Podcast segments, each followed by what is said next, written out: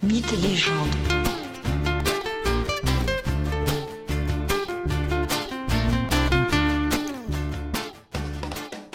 Bonjour à tous et bienvenue dans ce nouvel épisode de Mythes et légendes. Aujourd'hui, je vous invite à la découverte d'un nouveau cycle mythologique majeur, un des plus anciens de l'histoire de l'humanité, l'histoire légendaire de Gilgamesh, roi d'Uruk, une cité de Mésopotamie au cœur du croissant fertile. Ce récit mythologique présente un règne qui se serait déroulé vers 2650 avant notre ère, c'est-à-dire plus de 1000 ans avant la guerre de Troie, donc bien avant l'Iliade et l'Odyssée d'Ulysse. Uruk est une des principales cités de ces temps reculés. De très hautes et épaisses murailles la protègent. Sa superficie de 1000 hectares en fait une des plus grandes villes d'alors. De nombreux jardins luxuriants, des vergers magnifiques et multicolores sont plantés jusqu'au cœur de la cité. Autour de la ville d'Uruk paissent de grands troupeaux de vaches et de moutons. La population d'Uruk ne risque donc pas la famine. Les bâtiments de la ville sont construits en briques d'argile cuite. L'argile est extraite dans de nombreuses petites carrières au sein même de la cité. Et sur les collines d'Uruk se trouvent les villas des aristocrates, puis le palais royal. Les rues de ces quartiers sont calmes, alors que celles des quartiers populaires, les ruelles autour des carrières et des vergers, sont bondées et bruyantes. Sur le fleuve Euphrate, qui coule paisiblement à quelques distances de là, se trouvent de petits bateaux dont la voile blanche étincelle au soleil.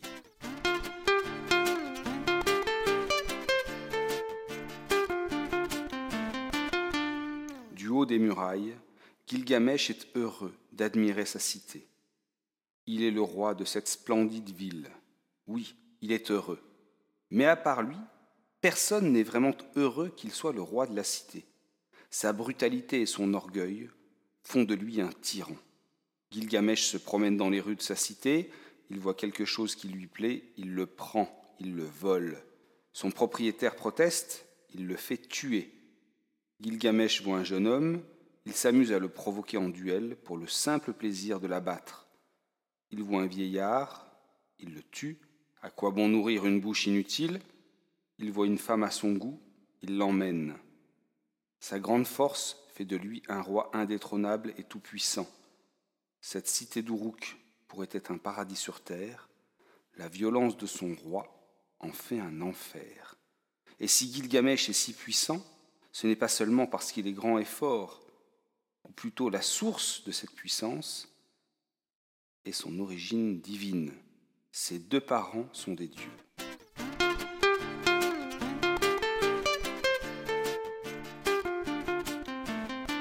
Mais voilà, les habitants d'Uruk n'en peuvent plus. Ils ne supportent plus la tyrannie de leur roi. Aussi, ils prient Anu. Anu est le maître suprême de l'univers. Anu finit par entendre la prière et pour décider du sort de Gilgamesh, il convoque une assemblée des dieux, assemblée qui se réunit aux confins du monde, juste derrière les nuages. Le débat s'engage entre les dieux. Que faire de Gilgamesh, le si cruel et divin roi d'Uruk? Certes, il tue les hommes, et alors? Les hommes sont mortels, il est normal qu'ils meurent. Un peu plus tôt ou un peu plus tard, c'est pareil. Un autre dieu dit que puisque Gilgamesh est un dieu, le punir serait punir les dieux. Bref, personne ne veut entendre la détresse des habitants d'Uruk. Personne, pas tout à fait. À nous, prend la parole. Si nous restons insensibles à la prière des habitants d'Uruk, ils cesseront de nous adorer. De plus, ils ont élevé en mon honneur un splendide temple, le plus magnifique de toute la Mésopotamie. Les autres dieux écoutent et se taisent. Leur maître parle. Anou reprend en effet la parole et dit Donnons à Gilgamesh un rival de sa taille, de sa force et de sa résistance. Tout le temps qu'il passera à se mesurer à lui, il ne le mettra pas à persécuter les habitants d'Uruk. C'est ainsi qu'est prise la décision de faire naître Enkidu. Anou, le maître des dieux, a entendu la prière des habitants d'Uruk qui se plaignent de la brutalité de leur roi Gilgamesh. Aussi, il impose aux autres dieux l'envoi d'un rival. Celui-ci se nomme Enkidu. Aruru est la déesse chargée de créer les humains. C'est à elle que Anu confie la création d'Enkidu. Aruru réalise une statue en argile de grande taille et d'apparence humaine. Puis, pour lui donner vie, elle lui crache dessus. Enfin, elle abandonne Enkidu dans la steppe, loin de toute famille, de toute habitation, de tout peuple.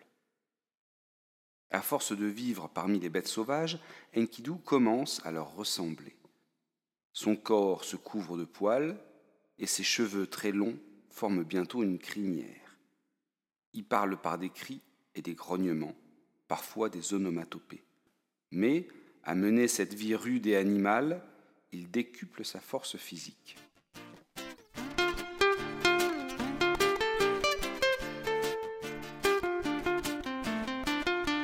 Les habitants d'Uruk ont pour habitude de chasser. Or, ces temps-ci, le gibier se fait plus rare.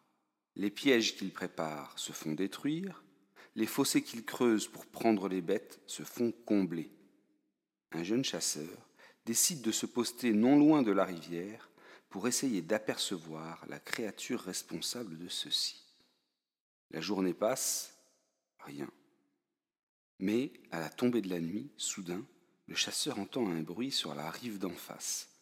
Et voilà qu'une silhouette, aussi velue que puissante, approche de la rivière et se penche pour boire. À ce moment, le regard de la créature et du chasseur se croisent. Et malgré les poils et les longs cheveux, le jeune chasseur reconnaît bien un visage d'homme à la créature. Il s'agit d'Enkidou. Le chasseur est pris de terreur face à l'apparence de la créature. Il s'enfuit en courant. Arrivé à Uruk, il s'empresse d'aller voir son père et lui raconte ce qu'il a vu. Il lui décrit cette créature aux bras aussi puissants que les pattes d'un tigre. Le père, étonné et inquiété par le récit, encourage son fils à aller voir Gilgamesh pour lui rapporter ses faits. Ceci est grave. La cité est peut-être menacée. Le roi doit savoir. Le jeune chasseur n'est pas du tout rassuré à l'idée d'aller parler au si cruel maître de la cité.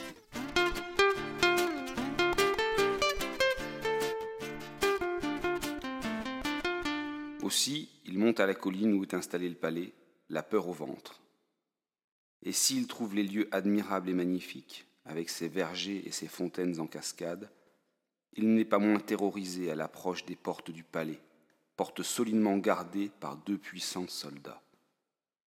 Les gardes laissent passer le chasseur après que celui-ci leur ait parlé du monstre menaçant la cité. Immédiatement, Gilgamesh reçoit le chasseur et écoute le récit que celui-ci lui fait. Mais, pris par la peur, le jeune homme bafouille, et son récit est peu compréhensible. Gilgamesh le rassure en riant. Il ne te sera fait aucun mal, parle, Selon toi, mon royaume serait menacé, c'est cela? Le jeune chasseur reprend son récit. Gilgamesh refuse de croire qu'une créature si puissante puisse exister.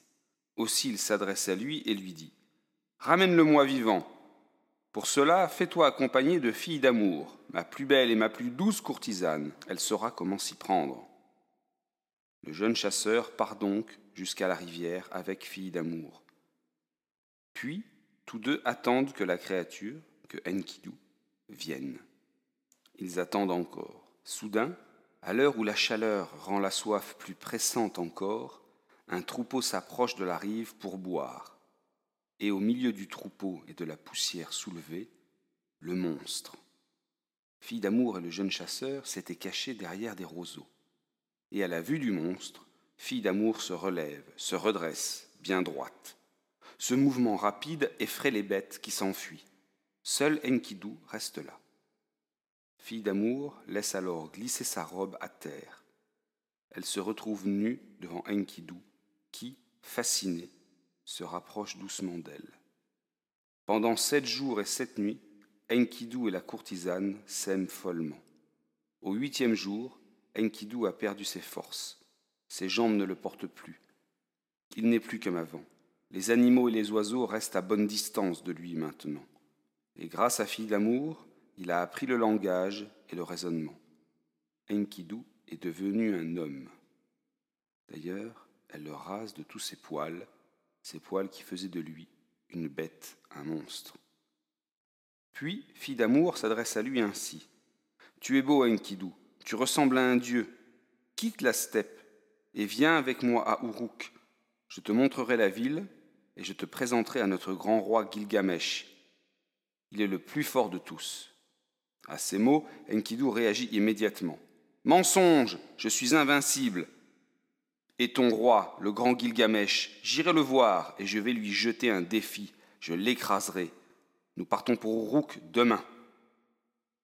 Sur la route du retour vers Uruk, Fille d'amour apprend à Enkidu à manger du pain et des aliments cuits. Cette femme finit ainsi de civiliser l'homme sauvage. Fille d'amour, la plus belle et la plus douce des courtisanes de Gilgamesh, revient vers Uruk en compagnie de Enkidu. Il se prépare à entrer dans la cité. Fille d'amour souhaite préparer au mieux Enkidu, lui donner la plus belle et humaine apparence. Aussi, elle demande à des bergers des habits neufs et de l'huile parfumée. Ainsi habillé et enduit, Enkidu peut aller rencontrer Gilgamesh. Fille d'amour et Enkidu marchent et parlent. La courtisane explique à la créature envoyée des dieux ce qu'est une ville. Les gens y sont bien habillés, ils y sont nombreux, ils chantent, ils dansent. Enkidu est heureux en écoutant Fille d'amour. Heureux, pas tout le temps. En effet, de temps en temps, quand Fille d'amour parle de Gilgamesh et de son immense force, ce sujet a le don d'assombrir le visage d'Enkidu.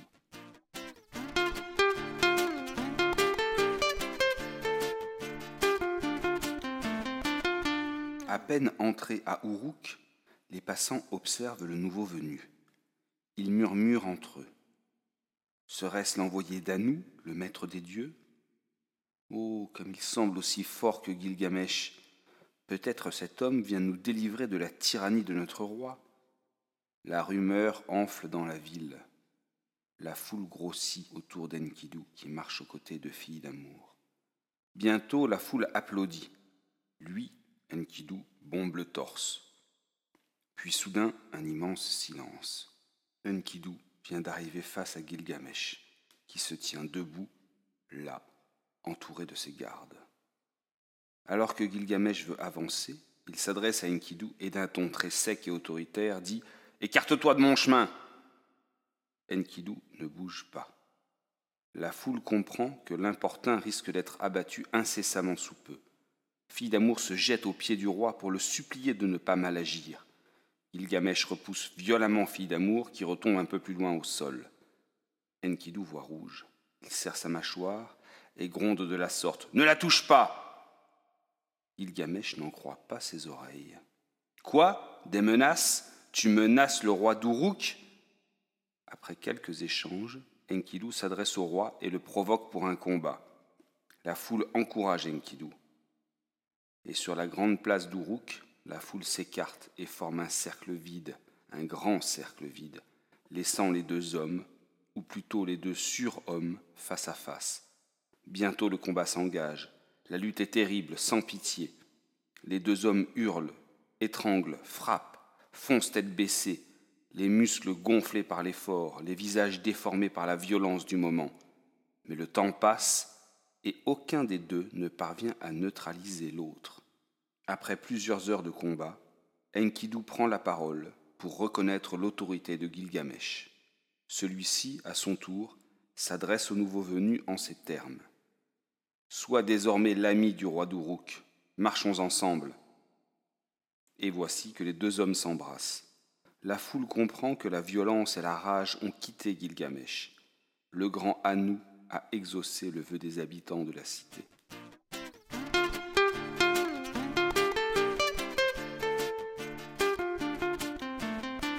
La vie reprend alors son cours dans la cité d'Uruk. La pays règne, le commerce prospère. Gilgamesh est devenu un bon roi. Il ne tyrannise plus son peuple. Et Enkidu vit entouré de servantes, lui apportant du vin fin, de bonne viande, ainsi que des fruits à volonté. Les steppes sauvages semblent bien loin, mais les mois passent et Enkidu s'ennuie. Gilgamesh a alors une idée. Avec son ami, Ils vont aller défier en combat singulier le si puissant Umbaba. Il s'agit d'un géant vivant dans les montagnes, au-delà du Liban.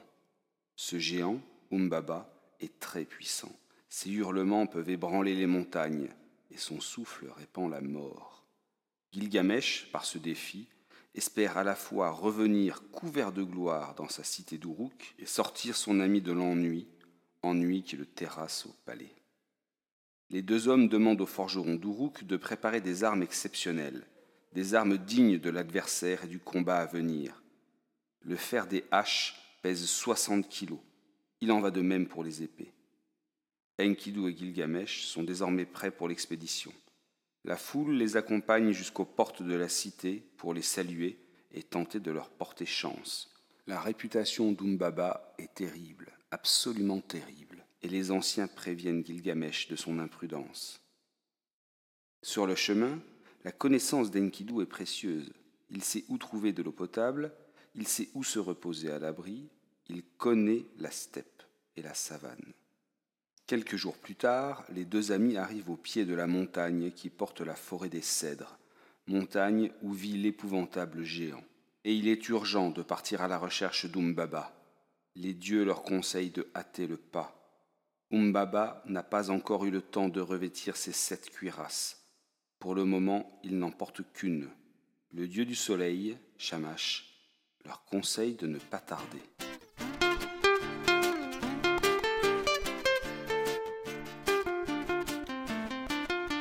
Les deux hommes pénètrent donc dans l'épaisse forêt. Enkidu a peur. Lui, l'homme des steppes, n'aime guère ce couvert végétal lui cachant le ciel et lui dissimulant peut-être les dangers. Gilgamesh est moins impressionné. Cependant, soudainement, le sol se met à trembler. C'est le rire d'Umbaba. Le géant se moque des deux assaillants minuscules et ridicules. En quelques instants, voilà le géant face à eux le combat semble très inégal, impossible même pour les deux amis. Umbaba crie et leur explique qu'il va les dévorer, ou peut-être même laisser leur carcasse aux aigles et aux vautours. Gilgamesh et Enkidu se cachent derrière un arbre. Que faire? Le monstre est terrible et immense. Sa tête est grande comme trois bœufs. Mais toujours vigilant, Shamash, le dieu du soleil, vient en aide aux assaillants. Il pousse les vents, tous les vents, à souffler sur Umbaba. Ainsi le géant est fouetté par l'air et aveuglé par la poussière. Gilgamesh et Enkidu en profitent pour se jeter sur le géant et le blessent lourdement aux jambes. Gilgamesh lui coupe même le jarret. Umbaba chute au sol en arrachant plusieurs arbres. Les deux amis ont à peine le temps de bondir sur le côté pour ne pas être écrasés. Puis Gilgamesh saute sur le torse du géant allongé et blessé. Il pointe son épée vers son cœur et s'apprête à achever le monstre. Umbaba tente alors de négocier sa vie. Il va jusqu'à proposer à Gilgamesh de devenir son esclave. Mais ses propos écœurent et révulsent le roi d'Uruk. Comment ce géant est-il prêt à se rabaisser de la sorte? Gilgamesh égorge alors le monstre. Mais dans un dernier souffle, ce dernier, Umbaba, maudit les deux hommes en ces mots N'oubliez pas que vous ne m'avez pas vaincu. Ce n'est qu'avec l'aide du dieu du soleil, Shamash, que vous avez pu me tuer. Vert, le dieu du mal, est mon allié. Il portera sur vous le malheur. Toi, Enkidu, tu me suivras bientôt dans le monde des ombres. Et toi, Gilgamesh, ta vie ne sera plus que tristesse et malheur. Le monstre succombe. Et voilà que les deux héros exultent, leur joie est immense, comme leur gloire prochaine. Et de fait, leur retour à Uruk est triomphal. Le roi d'Uruk et son ami Enkidu reviennent couverts de gloire dans leur cité. Ils ont tué le géant Umbaba avec l'aide du dieu soleil, Shamash. La foule qui les accueille est en liesse. Une grande fête se prépare dans la ville. La fête doit même durer toute la nuit pour les deux héros. Et alors que les festivités battent leur plein et que la lune éclaire modestement Uruk, la déesse de l'amour, Ishtar, observe Gilgamesh, le si valeureux Gilgamesh. Elle en tombe immédiatement amoureuse. Et comme à son habitude, elle ne passe pas par quatre chemins. Sur une des terrasses du palais, elle vient à sa rencontre et lui déclare sa flamme. Elle le séduit. Elle lui propose de s'unir à elle et lui promet même mille cadeaux en échange. Ishtar est la plus belle, la plus sublime des déesses. Personne ne lui résiste. Elle n'a pas pour habitude d'essuyer un refus. Mais ce soir, Gilgamesh lui oppose un non, un non sans détour, et il justifie son refus de la manière suivante. Belle Ishtar, que sont devenus tes anciens amoureux, tous tués ou transformés en animaux, tel ce jardinier que tu as transformé en loup et que tes chiens poursuivent, ou ce chasseur que tu as métamorphosé en crapaud, et un autre encore que tu as empoisonné, car ton amour, pour merveilleux qu'il soit, ne dure pas longtemps, pas plus qu'une nuit. Alors, Ishtar, je te le dis, non, je ne m'unirai pas à toi. La déesse de l'amour se drape dans son écharpe de soie et quitte les lieux immédiatement, très en colère.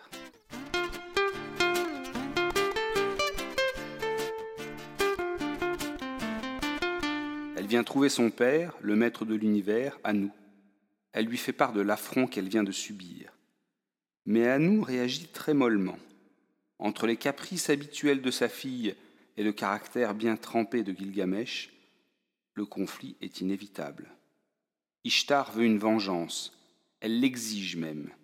Anou refuse. Ishtar insiste et elle précise même son procédé. Elle demande à son père, Anou, de lui donner le taureau céleste. Ce monstre a la puissance considérable. Elle veut le lâcher sur Uruk pour faire périr les habitants de la cité et leur roi, ce roi qui a refusé ses avances. Anou refuse. Le taureau céleste ne peut être utilisé que pour des faits graves, pas pour régler une querelle amoureuse. Mais Ishtar menace son père. Si il refuse de lui laisser le taureau céleste, elle ira au royaume des morts et autorisera les défunts à retourner sur terre sans prendre aux humains. Anou cède il va détacher le taureau céleste du fin fond de l'univers et laisse la terrible bête à Ishtar, qui s'empresse de la poser dans la cité de Gilgamesh.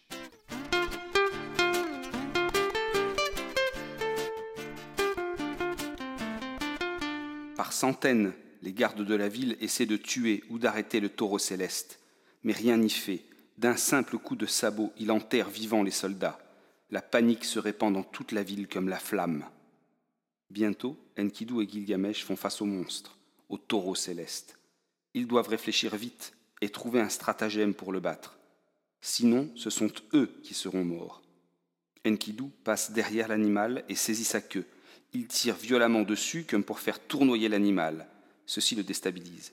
Gilgamesh saute sur le dos du taureau céleste et lui assène plusieurs coups violents d'épée au garrot et sur l'échine. La bête s'effondre. Enkidu et Gilgamesh sont très fiers. Une nouvelle fois, ils ont réussi à mettre à bas une créature maléfique. Mais Ishtar, qui a assisté à la scène, est folle de rage. Elle retourne immédiatement voir les dieux réunis en assemblée, et elle dénonce le comportement insolent des deux héros. Mais pour qui se prennent-ils? Ils tuent Umbaba, puis ils tuent le taureau céleste, il faut les punir, il faut les arrêter. Les dieux sont d'accord. On ne peut tolérer cette situation. Le maître de l'univers, à nous, impose sa sentence. Enkidu devra mourir, et Gilgamesh, qui a des origines divines, sera laissé en vie, mais plongé dans une immense tristesse, celle liée à la perte de son ami. Dans la nuit qui suit, Enkidu rêve. Il rêve de cette assemblée des dieux qui le condamne. Au réveil, il a très peur. Il vient trouver Gilgamesh, celui-ci tente bien de le rassurer. Ils vont même faire des sacrifices aux dieux pour tenter de les amadouer. Mais Enkidu sent la maladie l'envahir. Il devient faible, très faible. Et bientôt, malgré les soins prodigués par les meilleurs médecins d'Uruk, Enkidu meurt dans les bras de son ami Gilgamesh.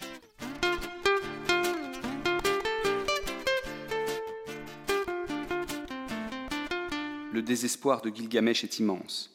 Il ne comprend pas comment il peut encore vivre et vivre sans son ami. Ceci a-t-il encore du sens? Il part alors dans les steppes, et comme Enkidu auparavant, il y vit comme un animal. Dans sa tête tournent et tournent encore mille questions sur la mort. Son chagrin l'envahit. Gilgamesh recherche alors des réponses à ces questions. Il quitte Uruk pendant bien longtemps et va rencontrer les hommes scorpions, ainsi que bien d'autres créatures fantastiques. Chacun lui apporte des éléments de réponse des brides, des poussières, un peu d'apaisement. Quand Gilgamesh finit par rentrer chez lui après ce long périple, il est accueilli glorieusement dans sa cité d'Uruk, mais il n'en prend aucun sentiment de puissance ou de supériorité. Gilgamesh a décidé désormais de protéger la vie et de profiter de l'instant présent.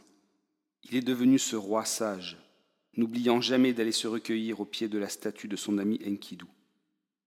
Descendant de Dieu, tout-puissant et brutal dans sa jeunesse, il a été changé par l'amitié et les rencontres, par la réflexion.